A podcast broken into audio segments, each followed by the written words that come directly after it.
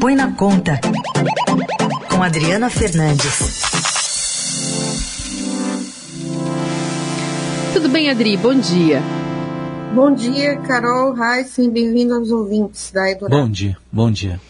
Bom, a gente está acompanhando, Adri, com bastante atenção, né? A gente e os nossos ouvintes, essa, esse avanço da discussão sobre o Auxílio Brasil, né? É, a gente está há menos de um mês do fim do auxílio emergencial aos vulneráveis e o relator da medida provisória que cria esse novo Bolsa Família aí, o deputado Marcelo Aro, tem intensificado as conversas para chegar num consenso, para se falar sobre prazos, para valor final para ser apresentado. Como é que estão essas tratativas nessa reta final, então? Ela vem lá de trás ela, e até agora ela não, não avançou muito.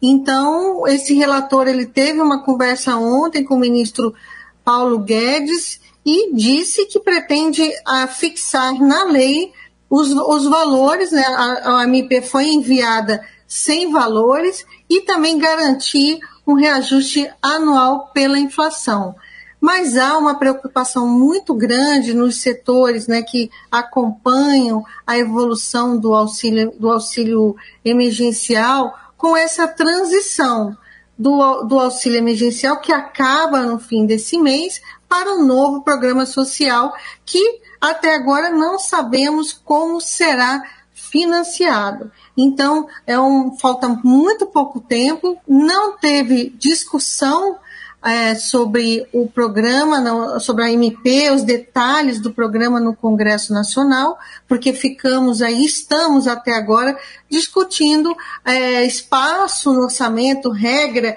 para acomodar mais gasto e nada de definição forte sobre o programa e a, a rede brasileira de renda básica, que faz um trabalho em loco, avalia que podem ficar fora, uh, ficar sem um benefício cerca de 22 milhões de, de pessoas. Edri, quais são as soluções possíveis ainda? O que está na mesa além daquela questão de, de parcelar precatórios? É, é só, só tem isso na, na mesa e, sem, e sendo que essa solução dos, dos, dos precatórios, ela não, ela não consegue abrir mais espaço do que, do que, eh, do que o governo e parlamentares avaliavam, porque muito desse, desse espaço foi é, consumido, será consumido em 2022 pela alta da inflação nesse ano, que vai corrigir a mais despesas obrigatórias, como os benefícios da Previdência. Então, estima-se que ah, terá um aumento ainda maior de, de em torno de 20 bilhões de reais, que é o impacto dessa inflação.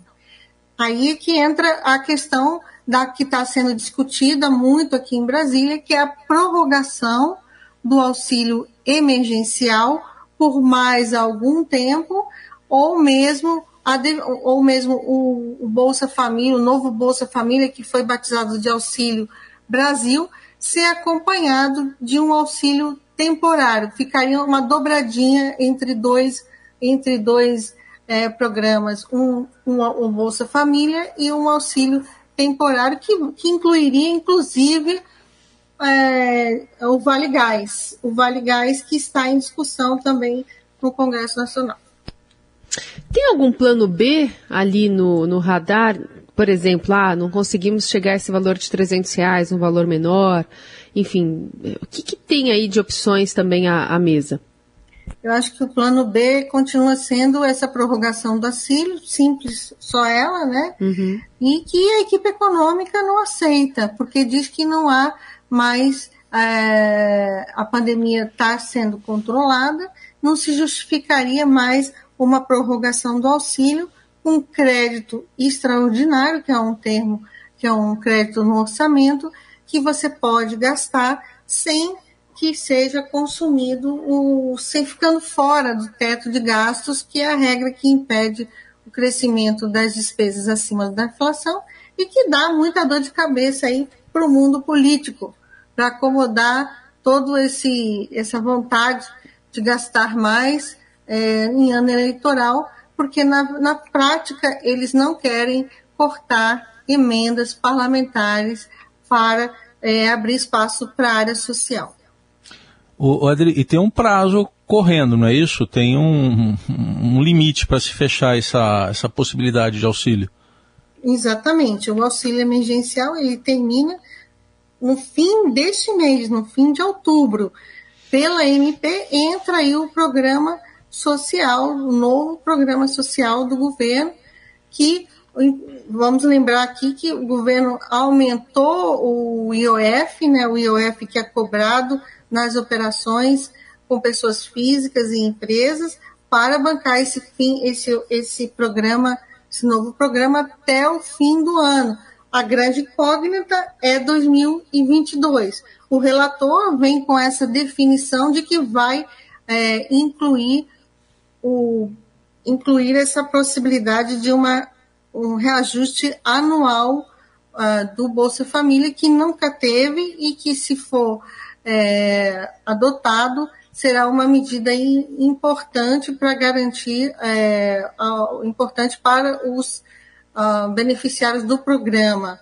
É, tem também esse problema que o, que, o, que o pessoal da rede brasileira de renda básica tem alertado, que são as pessoas que estão hoje recebendo o auxílio emergencial, estão precisando e vão ficar sem, porque o programa, o novo programa social é menor e atinge menos pessoas. Ele, a expectativa do governo é de que haja um aumento com, se tudo der certo, né, se todo esse jogo orçamentário der certo, é aumentar de 14 para 17 milhões de famílias. Já o, o, o, o auxílio emergencial, a prorrogação do auxílio em, começou em dezembro, em, em abril deste ano, começou com 39 milhões uh, de famílias e não se sabe até agora, o governo não abriu os dados de como que ele, se ele cortou muito, é, se ele não cortou ao longo do, desses meses. Mas é, o, o, a, renda, a, rede, a rede brasileira estima que tem havido, sim, muito corte de famílias do programa, por isso a falta de trans, do programa do auxílio emergencial e por isso a falta de, a falta de transparência.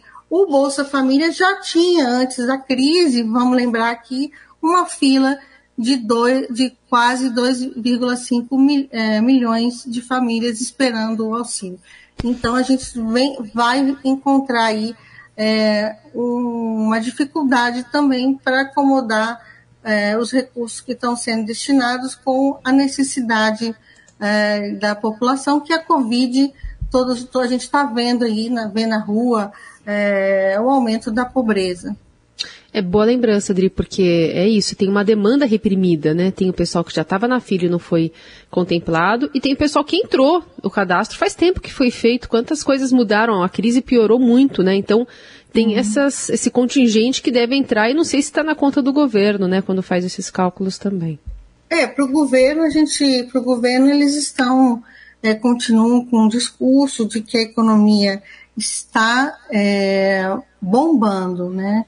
Então, que a economia tá, vai entrar em franca recuperação, mas o cenário, um cenário, a fotografia, Carol, que a gente está vendo hoje, não é essa. A gente vinha com um ritmo mais forte de retomada da economia, que foi atropelado pela inflação mais alta, é, que a inflação é, alta, dos, a inflação alta dos preços, sobretudo dos combustíveis, que vemos aí influenciado pelo cenário internacional, e os ruídos políticos que levaram a uma elevação. A gente tem aqui uma taxa de câmbio mais alta, um dólar mais alto, por conta desses ruídos que acabam impactando também os preços, os preços né, domésticos. Então, o cenário esse cenário levou o Banco Central a fazer uma política muito mais forte de alta de juros, que vai esfriar a economia. Está esfriando a economia. E esse esfriamento, é claro, gera é, menos renda para as, para as pessoas, menos emprego. E é, esse é a grande incógnita que temos para 2022, se haverá, haverá tempo de uma recuperação mais forte. Isso é, vai exigir uh, uma, uma, atenção especial sobre para, essas, para essa população de baixa renda. Estamos falando aqui de pessoas muito pobres, pessoas uh, vulneráveis e que estão em situação de vulnerabilidade, de insegurança alimentar.